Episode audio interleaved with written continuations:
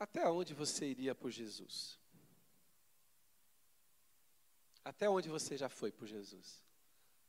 E até onde você iria?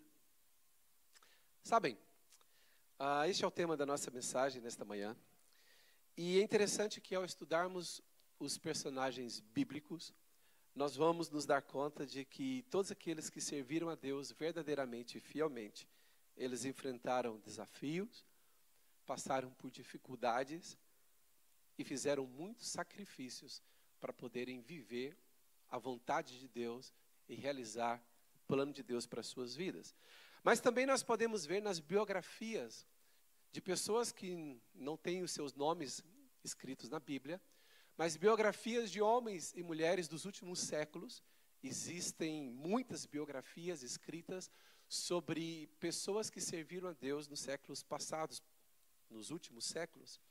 E também na biografia de toda essa gente há histórias de sacrifício, de entrega, de perdas, mas é, foram pessoas que viveram por uma causa, foram pessoas que viveram por um desígnio, por um propósito de Deus.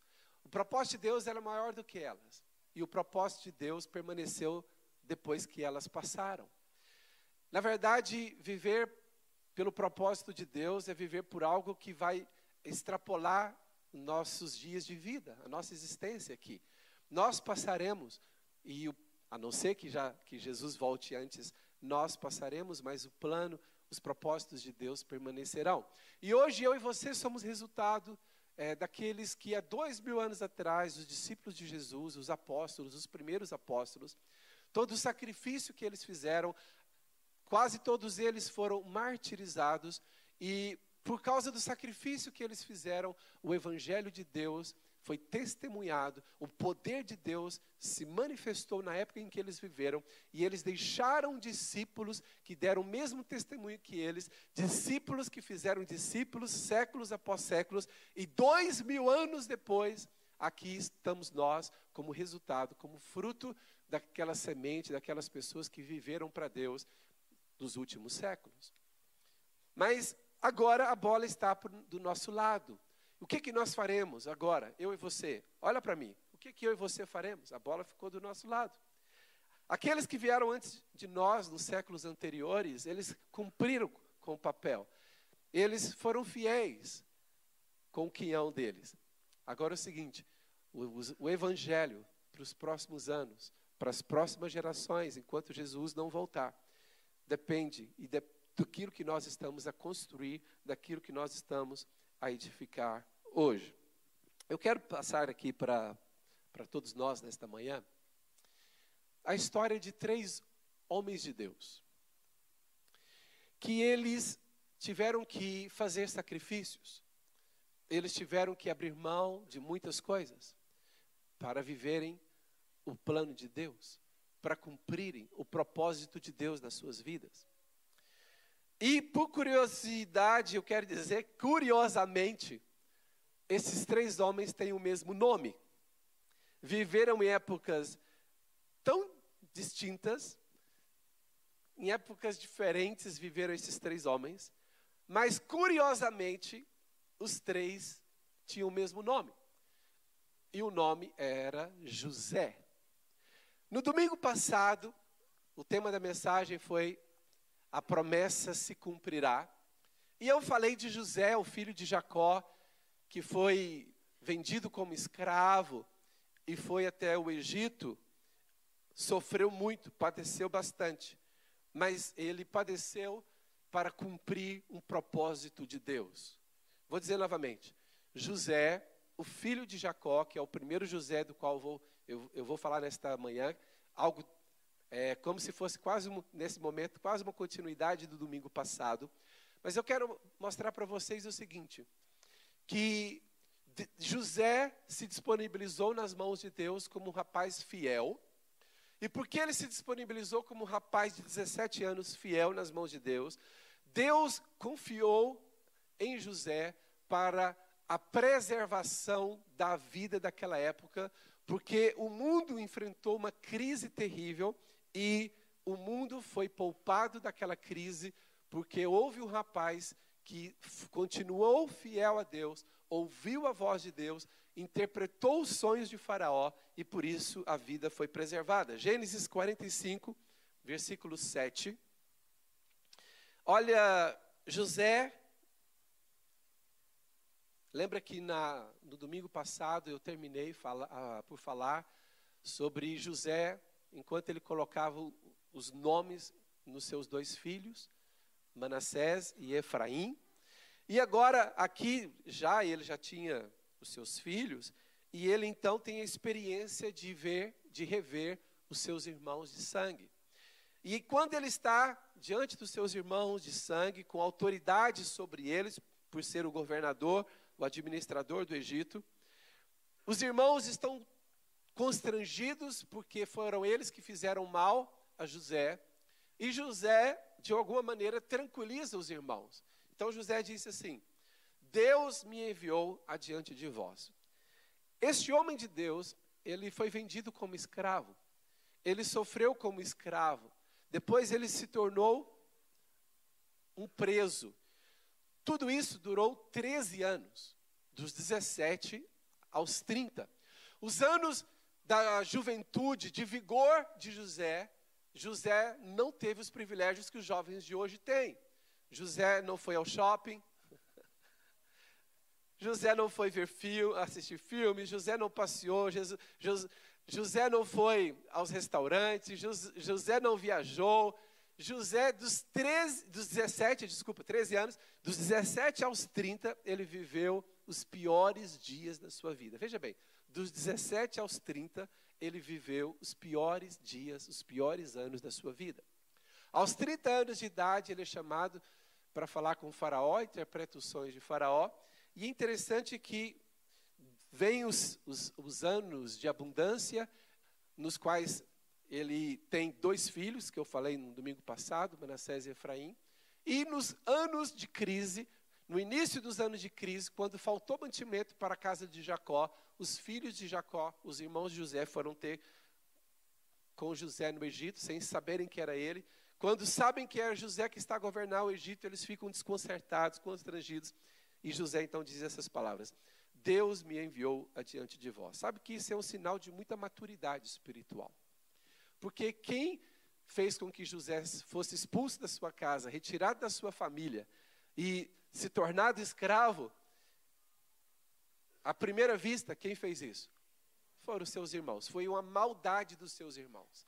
Mas José, agora, olhando para a maldade dos seus irmãos, ele diz algo diferente. Ele diz: Deus me enviou adiante de vós. Eu quero dizer o seguinte: se você também é alguém que a sua vida está nas mãos de Deus, antes de você dizer que os homens fizeram algum mal, você poderá dizer: a minha vida está nas mãos de Deus. Tudo que me acontece, me acontece com a permissão de Deus e para algum aprendizado, para algum ensinamento. Então ele disse: Deus me enviou adiante de vós para conservar a vossa sucessão na terra e para vos preservar a vida por um grande livramento. Olha que coisa fantástica. José entendeu os planos de Deus. Ele entendeu o seguinte: o meu bisa, bisa? Não. Te, teta, tetrabisa. O meu tetrabisa, o, o meu tetravô, como é que é? Tataravô. Meu tatatatatatatatatatatata. Meu tataravô, Abraão teve, fez uma aliança com Deus de que Deus constituiria uma nação através dele. Isaac manteve a promessa, o meu bisavô. Jacó manteve a promessa. Meu, ah, é, ah, agora sim, agora que está certo. Aí. Abraão, meu bisavô. Isaac, o meu avô. E Jacó, o meu pai. Eles se mantiveram fiéis à aliança com Deus. E agora, o meu pai teve filhos, através dos quais Deus vai constituir uma nação. E José, ao administrar o Egito, ele teve tempo para pensar nessas coisas todas. Aí José pensou e Deus confirmou o coração dele. Tudo que você enfrentou, José, todo o sofrimento pelos, pelo qual você passou, tinha um propósito. Vou dizer novamente: Deus consolou o coração de José enquanto ele administrava o Egito. Deus confirmou da seguinte forma: todo sofrimento que você, pelo qual você passou, tinha um único propósito: para que os descendentes do seu pai, os seus irmãos, pudessem ser conservados com vida, para que a promessa que Deus fez a Abraão, que constituiria uma nação, uma promessa que Deus confirmou a Isaac e a Jacó, para que as doze tribos de Israel fossem estabelecidas para o surgimento de uma nova nação, a nação de Israel. Então Deus falou ao coração de José. Isso só foi possível. A continuidade da vida dos seus irmãos só é possível porque eu enviei você à frente para você sofrer, para você pagar um preço para preservá-los. Então, quando José está diante dos irmãos, ele já tem esse entendimento todo. Então, ele diz: Olha, não foi vocês, foi Deus que me, que me usou para preservar as vossas vidas. Então, irmãos, no, do ponto de vista de Deus, Deus permitiu que um jovenzinho de 17 anos passasse por anos de sofrimentos, é, terríveis anos de, de muito sofrimento, 13 anos de terrível sofrimento, mas depois Deus o exaltou. Mas Deus revelou a José: o propósito do seu sofrimento foi preservar os seus irmãos para que a nação de Israel fosse venha a ser estabelecida. Sabe, irmãos, então é o seguinte, ao olharmos esta história, nós pensamos o seguinte: esse primeiro José, que quando ele nasceu, o pai colocou o nome dele, Jacó colocou o nome, Deus adicionou. Por quê? Porque Jacó tinha tido filhos de, de Lia, da concubina de Lia e de Raquel. Mas José foi o primeiro filho que ele teve com Raquel. Quando ele teve José, ele colocou esse nome José. Deus adicionou. E interessante que José, então, é este homem que sofre pelo bem de seus irmãos. De alguma maneira, José também é um tipo de Cristo. É um tipo de Jesus que morreu, que sofreu pelos seus irmãos, sendo ele o primogênito. Mas é interessante, agora vai comigo, por favor, em Mateus capítulo 2. Curiosamente, aparece um outro José na história. O primeiro José preservou a nação de Israel. O segundo José preservou a vida do menino Jesus. Este segundo José, que também padeceu, que também sofreu, que não pôde viver uma vida normal por causa de uma causa, por causa de um projeto. Mateus capítulo 2, versículo 13. Mateus 2, 13. Interessante que Maria está noiva de José. Maria, presta atenção aqui, por favor. Maria estava noiva de José. Ainda não tinha consolidado o casamento, a intimidade. O Espírito de Deus vem sobre Maria, e Maria, uma virgem, fica grávida de Jesus. Quando José, sendo um homem íntegro, justo, quando José sabe que Maria está grávida, ele, como outro homem, pensou o quê? Fui traído, fui enganado. Mas quando ele pensa assim, eu vou sair fora, ele tem uma revelação de Deus. E o anjo de Deus em sonho fala com ele: Acredite em Maria. O que ela disse é a verdade. Ela está grávida pelo Espírito Santo. Ela vai gerar o Salvador do mundo. Irmãos, José, ao receber aquela revelação de Deus, ele sabia que ser fiel àquilo que Deus tinha ordenado lhe custaria muito, muito. O preço era muito alto. Por quê? Porque as pessoas, a sua família não compreenderia. Os seus amigos não compreenderiam. Como assim? O que aconteceu? Sabe, irmão, José, ele para obedecer a Deus, ele esteve disposto a pagar um alto preço. Sabe, ele poderia ter tido uma vida normal, com uma esposa normal e ter filhos normais. Mas não, ele teve que assumir uma mulher que está grávida do Espírito Santo e que vai ter uma história toda diferenciada. Mas José, ele foi homem, José foi alguém digno, alguém que se posicionou dizendo o seguinte: eu vou cumprir o que Deus requer de mim, o que Deus pediu de mim, eu vou ser fiel. E é interessante que ele torna-se então padrasto de Jesus, mas para a comunidade é como se ele fosse o pai mesmo de Jesus. E ali José, ele tem que cumprir aquela parte entendendo o seguinte: todo todo este empenho que eu tenho, todo o sacrifício que eu estou a fazer de não ter uma vida normal como os meus amigos, como os meus é, primos, familiares, eu vou ter uma vida diferenciada, uma vida difícil, mas é por uma causa maior, é pelo propósito de Deus. Entende, irmãos? Então José, aquela história toda lá, que vai para Belém, que não encontra lugar para ficar, Jesus nasce numa manjedoura. Aí Jesus nasce numa manjedoura, o que acontece? Deixa eu explicar isso aqui para vocês. Normalmente nos presépios, Jesus está numa manjedoura e chegam os, os três reis magos, né? para já a Bíblia não fala de três, não, é? não fala que são três. Supõe-se, a tradição diz, diz que foram três, porque eram três prendas, três presentes, então cada um levou como se cada um, ouro, incenso e mirra, como se cada um dos reis tivesse levado um, uma das prendas. Mas poderia ser uma comitiva e não apenas três o que é mais provável que seriam mais do que três, por causa da viagem que eles empreenderam, e naquela época essas pessoas tinham, tinham muita. andavam em comitivas também. Mas isso é um detalhe.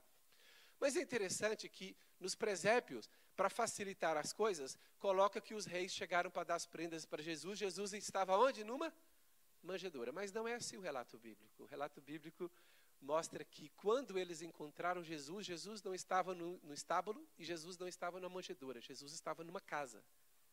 E a Bíblia diz claramente. E que Jesus já tinha mais de um ano de idade. Tanto é que quando os, os reis falaram com Herodes, e Herodes é, falou assim, mas por volta de quando que ele nasceu? E fez as contas, e qual foi a ordem de Herodes?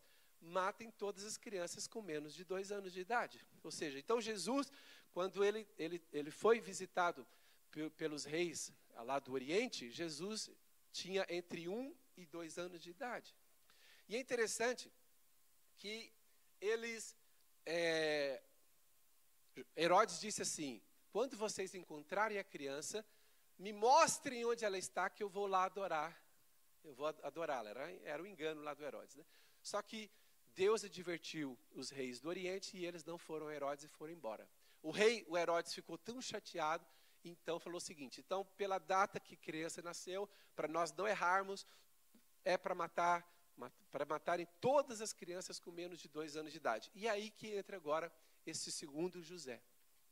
Ele já tinha entrado em assumir a Maria, a mãe de Jesus, mas agora ele recebe uma outra orientação de Deus. Mateus 2,13. Amém, amém? Tendo eles partido, eis que apareceu um anjo do Senhor a José. Agora, olha que coisa interessante, um anjo aparece de frente para José. Quem que se assustaria se um anjo aparecesse para si? Tenta imaginar, você está, na, você está no seu quarto, aí você vai para a casa de banho, aí quando você volta para o seu quarto, está lá um anjo. Oi. Qual seria a sua reação? Tenta imaginar, um anjo, um anjo de Deus. Irmãos, Muita gente tem vontade de ver anjo. Mas é uma é, as pessoas que já viram anjo assim, o que elas testemunham é uma sensação de medo, apreensão e exuberância espiritual ao mesmo tempo. É uma mistura de sentimentos ali tal. Pode ser que alguém até desmaie, a hora que vê, né? Depois o anjo acorda, acorda, Zé, acorda. Mas olha, tendo eles partido, eis que apareceu um anjo do Senhor a José, em sonho e disse: Dispõe-te, toma o menino e sua mãe e foge para onde? Para onde que Deus mandou o primeiro José para salvar a família? Para onde que Deus mandou? Para o Egito. Passados tantos, tantos anos, tantos séculos, olha o que, que Deus disse a um outro José: Leva o meu filho para o Egito. Foge para o Egito e permanece lá até que eu te avise. Porque Herodes há de procurar o menino para o matar. Verso 14. Dispondo-se ele, tomou de noite o menino e sua mãe e partiu para o Egito. E lá ficou até a morte de Herodes, ou seja, Jesus foi imigrante no Egito. Jesus, soube, Jesus teve experiência de ser imigrante estrangeiro. por um tempo no Egito. E lá ficou até a morte de Herodes, para que se cumprisse o que fora dito pelo Senhor por intermédio do profeta, né? Do Egito chamei o meu filho. Esta palavra ela tem dois significados. Do Egito chamei o meu filho é quando Deus chama os hebreus que estavam escravos. Deus chama-os para o deserto e para Canaã. Do Egito chamei o meu filho. E o significado profético é Jesus para voltar para Israel. Mas é interessante, irmãos, que José correu muito risco, muitos riscos, porque Herodes queria matar as crianças todas, e a ordem era para matar toda, matarem todas as crianças de menos de dois anos. Ele corre o risco, e como se fosse ali alguém que está contra a lei, ele esconde Jesus, toma Maria, esconde Jesus e faz uma viagem até o Egito, e fica ali no Egito, até Deus dar uma segunda ordem. Quando eu leio esse texto, eu penso em algumas coisas. Deus não queria que Jesus morresse, obviamente, Jesus era o Filho de Deus e ele veio para salvar a humanidade. Deus tinha um plano excelente para realizar em Jesus, a, a, morte e ressurreição, amém, amém? Mas Deus, então, com esse poder todo, não tinha poder para proteger Jesus de Herodes? Tinha ou não tinha? Deus não poderia falar assim, José, não sai de onde você está, não. O dia que tentarem matar a criança, vai vir um raio do céu. Quem tentar matá-la vai vir um raio do céu e vai fazer algo sobrenatural. Deus poderia ter feito isso, mas não fez. Eu quero dizer o seguinte para vocês: sabe que há, um, há mistérios no mundo espiritual? Que a gente vê o poder de Deus operando em algumas situações e o poder de Deus trabalhando de outra maneira em outras situações. Deus não quis interferir naquilo que a autoridade Herodes estava a, a, a fazer. Deus disse: Deixa ele fazer o que ele quer fazer. Eu vou por outro caminho. Eu vou esconder o meu filho em outro país. Eu vou esconder o meu filho por um tempo no Egito. Entende? Olha que às vezes nós queremos a intervenção sobrenatural de Deus em todos os acontecimentos. Deus, aquela, aquela autoridade se levantou contra mim, Senhor, faz um, traz um raio do céu na cabeça dela, fulmina, Senhor, aleluia. Aí Deus fala: Não, não, não, você é que vai fugir, você vai se esconder. Eu não, eu não sou cauda, eu sou cabeça, eu sou autoridade. Aí Deus fala assim, mas o meu filho eu falei para ele, ele fugir por Egito. Sabe, já viram os mistérios do mundo espiritual? Deus tem poder, mas a, por que, que eu estou usando a expressão mistério? Porque tem motivo, algum, por algum motivo Deus não interferiu na ordem de Herodes. Por algum motivo Deus não confrontou Herodes. Por algum motivo Deus escolheu outro caminho. Sabe, às vezes acontece isso nas nossas vidas. Nós estamos à espera de uma intervenção fantástica, fabulosa, maravilhosa, sobrenatural de Deus e Deus nos dá, outro caminho. Não, não foge. Sabe que há, há outras histórias na Bíblia que, por exemplo, a gente vê Paulo e Silas na prisão e Deus faz algo sobrenatural e a prisão eh, e, e eles estão soltos ali né, da prisão e saem de uma maneira sobrenatural. Mas aí na Bíblia há outra história que tentaram matar a, o apóstolo Paulo numa cidade, sabe o que, que fizeram? Como é que Paulo teve que sair da cidade? Os discípulos dele o colocaram dentro de um cesto e disfarçadamente colocaram o cesto pelo outro lado da, das muralhas da cidade para fora, tipo assim, para ninguém saber que ele estava dentro do, cesto. Agora imagina o, o, grande apóstolo Paulo no cesto, escondidinho, e os discípulos dele, ah, estamos transportando trigo, aleluia. E manda ele para o outro lado da muralha. Aí, mas em outra situação, Deus vem sobrenaturalmente e salva Paulo. Sabe que os caminhos, nós, se, irmãos, se nós fôssemos, nós queremos que sempre que Deus haja tipo a Marvel, né? Tipo a Marvel, assim, estrondosamente. Mas Deus tem os seus caminhos, a maneira dele agir. Só que o seguinte, nesta, nesta, nesta situação, Deus precisou de quem? Deus precisou de quem? Volta lá, Mateus 2,13. De quem Deus precisou, irmãos? De um homem abnegado. Um homem que a vida dele agora já não é para ele, a vida dele agora é para proteger o filho de Deus. Sabe qual era a missão de José, o marido de Maria? A minha missão não é viver a minha vida com meus projetos, meus sonhos. Eu acho que José pensou assim: oh Deus, eu queria ter sido engenheiro elétrico, eu queria ter aberto uma empresa de engenharia, eu queria ter tido uma família normal, com gente normal, com filho normal. Agora o Senhor me dá uma mulher que não é normal, grávida virgem. E agora o Senhor me dá um filho dela que não é normal. O miúdo com 12 anos de idade está lá ensinando os doutores da lei no templo. Que menino é esse que o Senhor me deu? Que vida é essa? Tem que fugir agora para o Egito, ficar escondido, me tornar imigrante, estrangeiro de uma hora para outra. Sabe, irmãos, de tempos em tempos Deus precisa de gente assim. Que abre mão das suas ambições, dos seus sonhos pessoais, por causa de um propósito, de uma causa. E esses tempos de Deus não mudaram, irmãos. Nos dias de hoje, Deus ainda precisa de pessoas que abram mão das suas ambições pessoais, dos seus sonhos pessoais, por causa de uma causa, por causa de um propósito. Pessoas que não vão ter vidas normais, como toda gente vai ter. Sabe, eu tenho contato com um pastor que, que ele coordena missões em países que são fechados para o Evangelho. E há missionários ali que, que vocês não têm a noção de como, de quão alto preço eles pagam para falarem de Jesus. Às vezes eles têm que ficar amigo de alguém três anos para ganhar confiança para poder falar que eles são crentes. Sabe, irmãos, pessoas que abrem mão e porque elas entendem, Deus precisa de mim.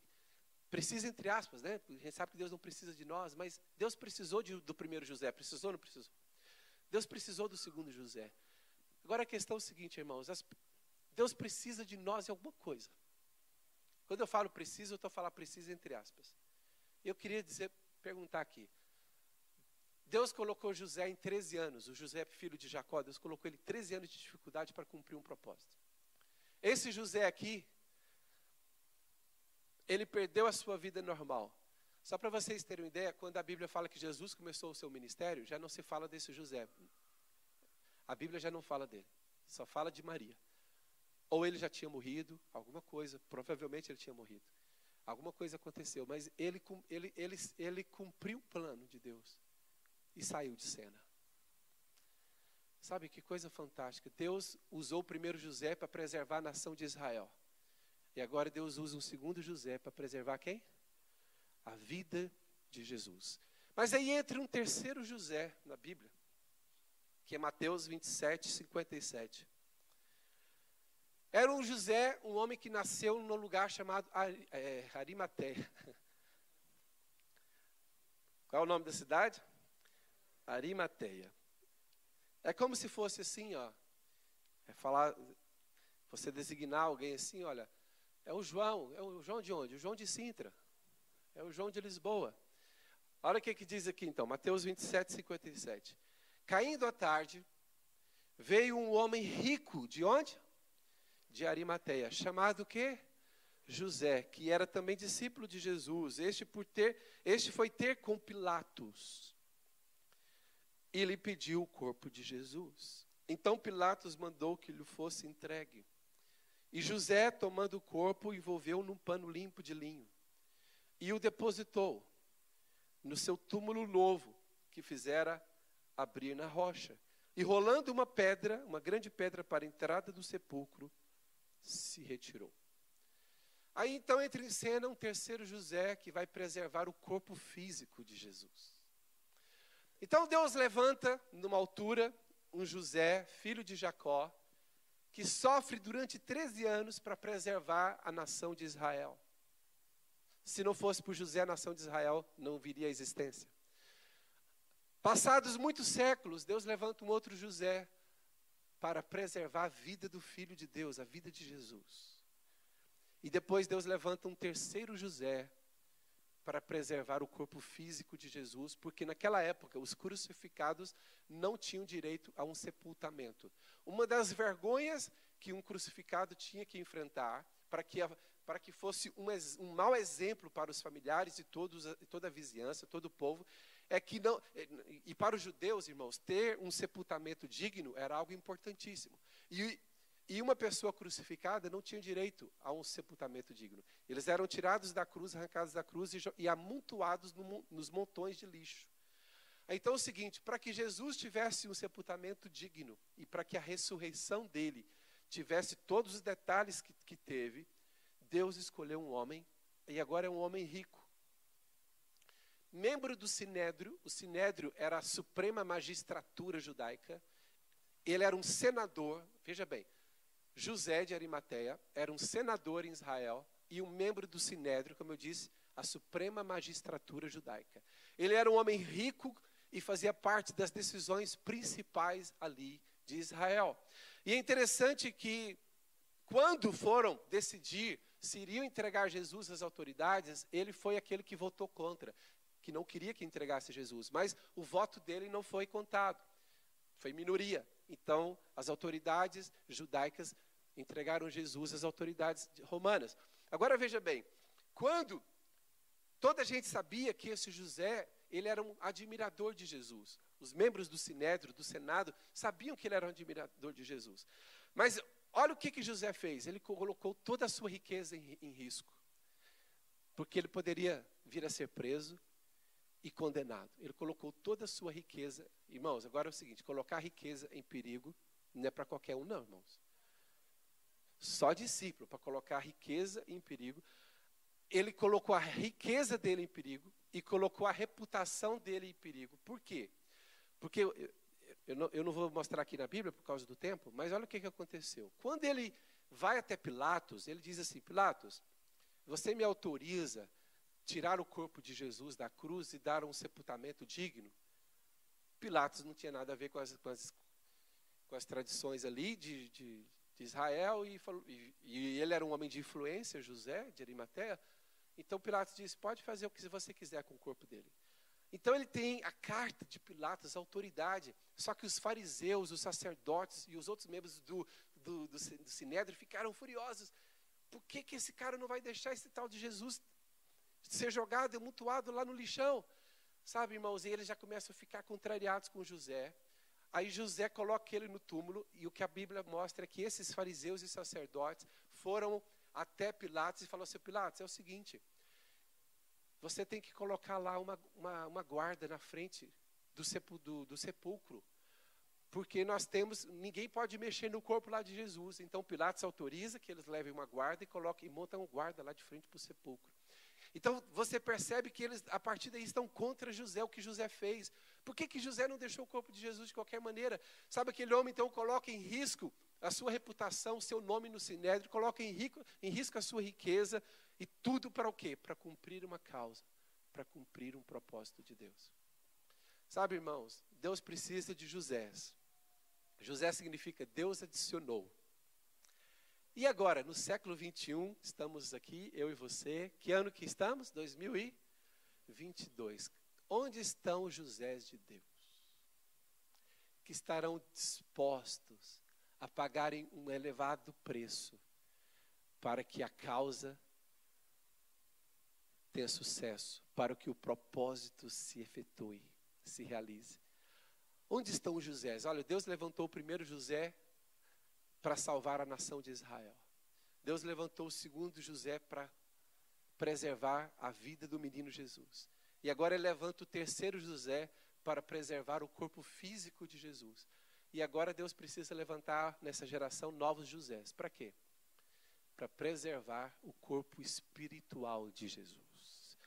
O meu e o seu papel agora é de preservarmos o corpo espiritual de Jesus, a igreja do Deus vivo. E agora eu quero passar aqui alguns textos bíblicos para vocês. Projetem, por favor, Efésios 4,16. O apóstolo Paulo diz assim: gente, o corpo de Cristo, para ele ser preservado e para ele ser edificado, ele precisa do auxílio de toda a gente, de todas as partes. De quem todo o corpo, o corpo de Cristo, a igreja, bem ajustado e consolidado pelo auxílio, auxílio de quem, irmãos?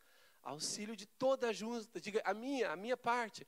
Segundo a justa cooperação de cada parte efetua o seu próprio aumento para a edificação de si mesmo em amor. Só que para isso nós temos que ser abnegados, temos que estar dispostos a fazer sacrifícios. 1 Coríntios 9, 23. Vamos ler aqui bastante textos aqui para a gente fortalecer essa ideia. 1 Coríntios 9, 23. O apóstolo Paulo entendeu, gente, a causa é maior do que eu. O propósito é mais importante do que a minha vida, do que minhas ambições. Paulo disse assim: tudo faço por causa do Evangelho, com o fim de me tornar cooperador com ele. Irmãos, quem é que poderia hoje, nos dias de hoje, fa fa falar o que Paulo falou? Tudo faço por causa do Evangelho. Em que contexto que ele falou aquilo? Ele disse o seguinte, gente, olha, eu eu me fiz fraco para com os fracos, me fiz judeus para com os judeus, me fiz gentios para com os gentios, me fiz de tudo, tudo faço por causa do Evangelho. Gente, a minha vida é, é, é para uma para um propósito maior, para uma causa maior. Outro texto, 2 Coríntios 5,15. Vamos lá rapidamente. 2 Coríntios 5,15. Aí Paulo também fortalece a ideia. Jesus morreu por todos, para que os que vivem não vivam mais para si mesmos. Assim como os três Josés não viveram para eles mesmos. Os três Josés viveram por uma causa maior, por um propósito. E Paulo diz: gente, Jesus morreu por todos, para que os que vivem não vivam mais para si mesmos, mas para aquele que por eles morreu e ressuscitou. Quantos querem viver para Jesus? Sabem que uma das características de um verdadeiro avivamento é que ele produz nas pessoas um zelo missionário. Eu vou dizer novamente: uma das características de um verdadeiro avivamento é que ele produz nas pessoas um zelo missionário. Avivamento não é só movimento, avivamento não é só a pessoa cair no poder de Deus. Avivamento é a pessoa doar a sua vida pela obra de Deus. É a pessoa doar a sua vida pela salvação de outras pessoas. Quem pode dizer amém? 2 Coríntios 12, 15. Olha o que, que diz o texto. Paulo está dizendo o seguinte, gente, eu tenho me desgastado pelo Evangelho. Eu tenho me desgastado pelo Evangelho. Mas olha o que, ele fala mais sobre isso. 2 Coríntios 12, 15. Eu de boa vontade me gastarei. Pode dizer comigo? Eu de boa vontade me gastarei. Você teria coragem de falar o que Paulo falou? Eu de boa vontade me gastarei e ainda me deixarei gastar em prol da vossa alma. Gente, Paulo entendia que, que a causa agora são as vidas de Jesus, são as pessoas que amam Jesus, é a igreja, é o povo de Deus. E Paulo sabia o seguinte: gente, eu sofro. Paulo falou, gente, olha, eu sou perseguido, eu sou mal interpretado, eu sou atacado, eu sou criticado, eu sou julgado, tudo. Muitos se levantam contra mim. Mas eu não vou deixar de amar vocês. Eu não vou deixar de fazer esta parte. De boa vontade me gastarei e ainda me deixarei gastar em prol da vossa alma. 2 Timóteo 2,3. Vamos lá. Vamos ler mais dois, vers... mais dois textos. 2 Timóteo 2,3. Paulo escreve então, dizendo o seguinte: Olha, participa dos meus sofrimentos, como bom soldado de Cristo Jesus. Próximo versículo. E nenhum soldado em serviço se envolve em negócios desta vida, porque o seu objetivo é satisfazer aquele que o regimentou. Paulo levava a sério, eu fui regimentado pelo mestre para uma causa maior, para um propósito grande.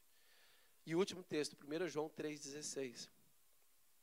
Olha o que, que Paulo diz em 1 João 3, o que, que o apóstolo João diz em 1 João 3,16. Nisto conhecemos o amor, que Cristo deu a sua vida por nós e agora a, próxima parte é pesada. Cristo deu a sua vida por nós. E nós? E devemos dar nossas vidas pelos irmãos. Sabe, irmãos? Por que, que Deus precisa de pessoas na terra? Eu não sei explicar bem. Eu tenho minhas explicações, as minhas ideias. Mas o que eu sei é que a Bíblia mostra que Deus precisa de pessoas. Deus queria salvar o mundo e queria poupar os descendentes de Jacó para estabelecer a nação de Israel. Deus precisou de um rapaz que fosse fiel, José. Ele foi fiel 13 anos de sofrimento. E Deus o honrou e Deus preservou a nação de Israel. Deus, Deus precisava de alguém que assumisse o seu filho com Maria, o seu filho na terra. Deus pode contar com o segundo José. Foi adicionado. Deus adicionou o segundo José a vida de Jesus foi preservada. Mas Deus precisava de preservar o corpo físico de Jesus. Aparece o terceiro José e se dispõe: eu vou preservar o corpo físico de Jesus para a ressurreição. Aí é o seguinte: agora o corpo de Jesus foi. É, Jesus morreu, Jesus ressuscitou, e agora está, foi estabelecido o corpo espiritual de Jesus na terra, que é a igreja. E agora estamos nós aqui, os potenciais Josés. para preservarmos o corpo espiritual de Cristo na terra, a igreja. Como eu li aqui vários textos, principalmente do apóstolo Paulo. Paulo era uma pessoa que entendeu. A igreja é a menina dos olhos de Deus. Eu vou dizer novamente. A igreja é a menina dos olhos de Deus. Paulo sabia disso, sabe por quê? Quando ele perseguiu a igreja, Jesus apareceu para ele. Irmãos, se uma pessoa já cai quando vê um anjo, quando Paulo viu Jesus, o próprio Jesus, o que aconteceu com ele? Caiu em terra, caiu por terra. Jesus disse: Paulo, por que me persegues? Porque Paulo não perseguia Jesus, ele nem acreditava que Jesus fosse alguma coisa, ele perseguia quem? A igreja. E Jesus disse: Paulo, por que me persegues? Porque quem persegue a igreja, persegue Jesus. A igreja não é perfeita. A igreja nunca foi perfeita. E para você se assustar, os textos que nós temos no Novo Testamento das cartas dos apóstolos foram cartas que foram escritas no primeiro século e já no primeiro século falava o que, já, tinha, que já acontecia dentro da igreja. Quem é que já leu o que, que acontecia dentro da igreja? Todo tipo de confusão e divisão e bagunça e problemas e pecados já acontecia dentro da igreja no primeiro. Irmãos, a igreja não esperou, não demorou nem um século para ela ter os problemas que ela tinha. Já está lá no primeiro século. Por quê? Porque a igreja é constituída por gente. Esse é o problema da igreja. Mas Deus não quer outra igreja feita por extraterrestres. Deus, Deus quer a igreja de gente. E gente tem um problema. Qual é o problema que as pessoas têm? Desde o Éden, a natureza humana é perigosa. Aí Deus faz um milagre, Deus faz assim, um milagre que Deus faz. Eu vou edificar a minha linda noiva. E ela vai ser adornada pelo Espírito Santo. Deus enviou o Espírito Santo para adornar a noiva, para aperfeiçoamento da noiva, para prepará-la para o dia do casamento. Então, quando eu e você olhamos para a igreja, com todos os problemas que a igreja de Jesus tem no planeta Terra, com todos os problemas que tem. Irmãos, eu, eu já viajei em vários países. Sabe qual é a diferença da, dos problemas da igreja de um país para o outro? Nenhuma. Tudo gente. Tudo igual. Todo potencial de problema semelhante. Mas eu posso dizer para vocês o seguinte: há sempre um remanescente. Deus sempre tem um remanescente na terra. Pessoas que permanecem fiéis a despeito de qualquer situação. Pessoas que não se deixam corromper por este mundo. Glória a Deus, louvado seja o nome do Senhor. Irmãos, de vez em quando eu vejo alguém aparecendo nas redes sociais e dizendo assim: ah, eu estou desiludido com a igreja, estou desiludido com a obra de Deus na terra, não tem ninguém certo nessa terra de igreja e tal. Aí me lembra quando o profeta Eliseu estava em depressão. Porque todas as pessoas que estão nas redes sociais falando isso, elas não estão bem. Como Elias, desculpa, como Elias esteve em depressão. Quando Elias esteve em depressão, o que, que Elias disse? Oh Deus, eu não sou melhor do que os meus pais, do que os meus antepassados. Senhor, não tem ninguém que te honre na terra, só sobrou eu. Oh, que maravilha, né? E de tanta gente que eu vejo nas redes sociais, como se, dizendo, como se dissesse assim, só eu que estou certinho com Deus. Só sobrou eu. Elias falou, só sobrou eu. Quando Deus foi repreender, depois de ter curado, primeiro, quando alguém está deprimido, você não, você não briga com ninguém que tem depressão, não. Deixa ele ficar tranquilo primeiro, que não vai adiantar. Aí Deus deu comida para Elias, Elias dormiu na caverna, Deus mandou comida para ele. Quando ele comeu pão, uma sopinha, caldo verde, não sei o que mais. Aí Deus, quando Elias foi repetir, Senhor, só sobrou eu, no meio dos profetas, e Deus diz assim: Olha, eu já, eu, eu tenho ainda comigo sete mil. Aí Elias, mas onde? Irmãos, Deus sempre tem os seus sete mil. Dê uma salva de palmas para Jesus. Deus sempre tem os seus sete mil. Você pode pensar assim, onde? Deus tem. Sempre a igreja teve um remanescente. Sabe que na Idade Média, queridos irmãos, na Idade Média, a igreja se corrompeu muito. Na Idade Média, que os livros de história chamam de Idade das Trevas. Ixi, pesado, hein? Na Idade Média, a igreja estava altamente corrompida.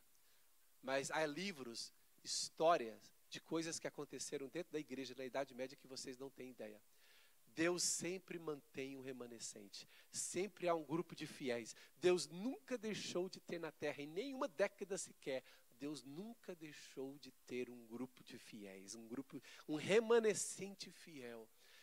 José, aquelas pessoas que é o seguinte, eu abro mão dos meus sonhos, abro mão dos meus planos, eu abro mão das minhas ambições materiais. Eu quero dizer o seguinte: como eu posso ser útil para o seu propósito na terra?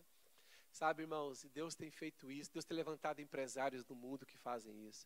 Deus tem levantado doutores, professores universitários, engenheiros, médicos. Deus tem levantado tanta gente com propósitos maravilhosos. Há muitos anos atrás, um grupo de médicos, um grupo de médicos caíram em si, médicos cristãos evangélicos, médicos de várias igrejas evangélicas, eles se deram conta, eles pensaram assim, gente, nós só estamos enriquecendo com a doença dos outros. A gente só está querendo ganhar dinheiro. A gente quer ficar cada vez mais rico. Sabe, irmãos, graças a Deus pelos médicos que todos nós precisamos, sim ou não? Mas alguns médicos se deram conta, poxa, a gente só quer fazer cirurgia, cirurgia, fazer só, a gente só quer ganhar dinheiro e cada vez a gente ganha mais dinheiro fica mais rico, tudo bem, estamos ajudar os outros, mas estamos ficando cada vez mais ricos. Eles disseram, nós temos que fazer algo pelo reino, pela causa do mestre. Irmãos, e um grupo de médicos evangélicos, cristãos, se reuniram. Eu não lembro exatamente a, a década que foi, foi no século passado, não lembro que década. E eles criaram aquela associação Médicos Sem Fronteiras. E os Médicos Sem Fronteiras, eles faziam o seguinte: nós vamos dar as nossas férias para servir com os talentos e dons que nós temos na área da medicina. Irmãos, e o médico, naquele ano, às vezes nem tirava férias. Os 30 dias que eles tinham de férias, eles davam para a África, para a Ásia, para os países da América do Sul, pobres, e eles iam lá fazer tratamento com as pessoas, tudo gratuitamente. Um mês sem férias e um mês sem ganhar dinheiro, só servindo as pessoas. Sabe, irmãos, hoje, Médicos Sem Fronteiras é uma, é uma instituição enorme, que já não tem só médicos cristãos, todos, até todos médicos ateus, todos podem servir ali. Mas sabe que aquela coisa que a pessoa entendeu é o seguinte: o talento que eu tenho, o dom que eu tenho natural, eu preciso de alguma maneira canalizar isso para a causa, para o propósito de, de, Deus. Assim como José de Arimateia, que era um homem rico, membro do Sinédrio, um senador ali. Como que eu posso usar os recursos que Deus me deu? Ele fez, ele tinha um túmulo novo e ele deu aquilo para o sepultamento do mestre. Sabe, proposta dessa mensagem é o seguinte: olha o tema. Até onde eu irei por Jesus? Até onde eu iria por Jesus? Até onde eu estaria disposto a me doar pela causa maior? Irmãos, aqueles médicos que começaram Médicos Sem Fronteiras e que hoje, até hoje, há esse voluntariado, é um voluntariado para grande parte desses médicos, até hoje, eu fico pensando assim, será que, que alguém aqui, que mesmo não sendo médico, teria coragem de dar 15 dias das suas férias no ano para fazer uma obra social, para ir para uma obra em África, em Ásia. Sabe, irmãos, quero dizer o seguinte: Deus ainda precisa de Josés. Quem são os Josés? Aquelas pessoas que entendem. A minha vida vai sair da normalidade por um tempo. A minha vida vai deixar de ser normal por um tempo. Mas vale a pena porque é por uma causa grande, pela causa do Mestre. Dê uma salva de palmas ao Senhor. Queria chamar os irmãos do louvor aqui à frente. Vamos nos colocar de pé.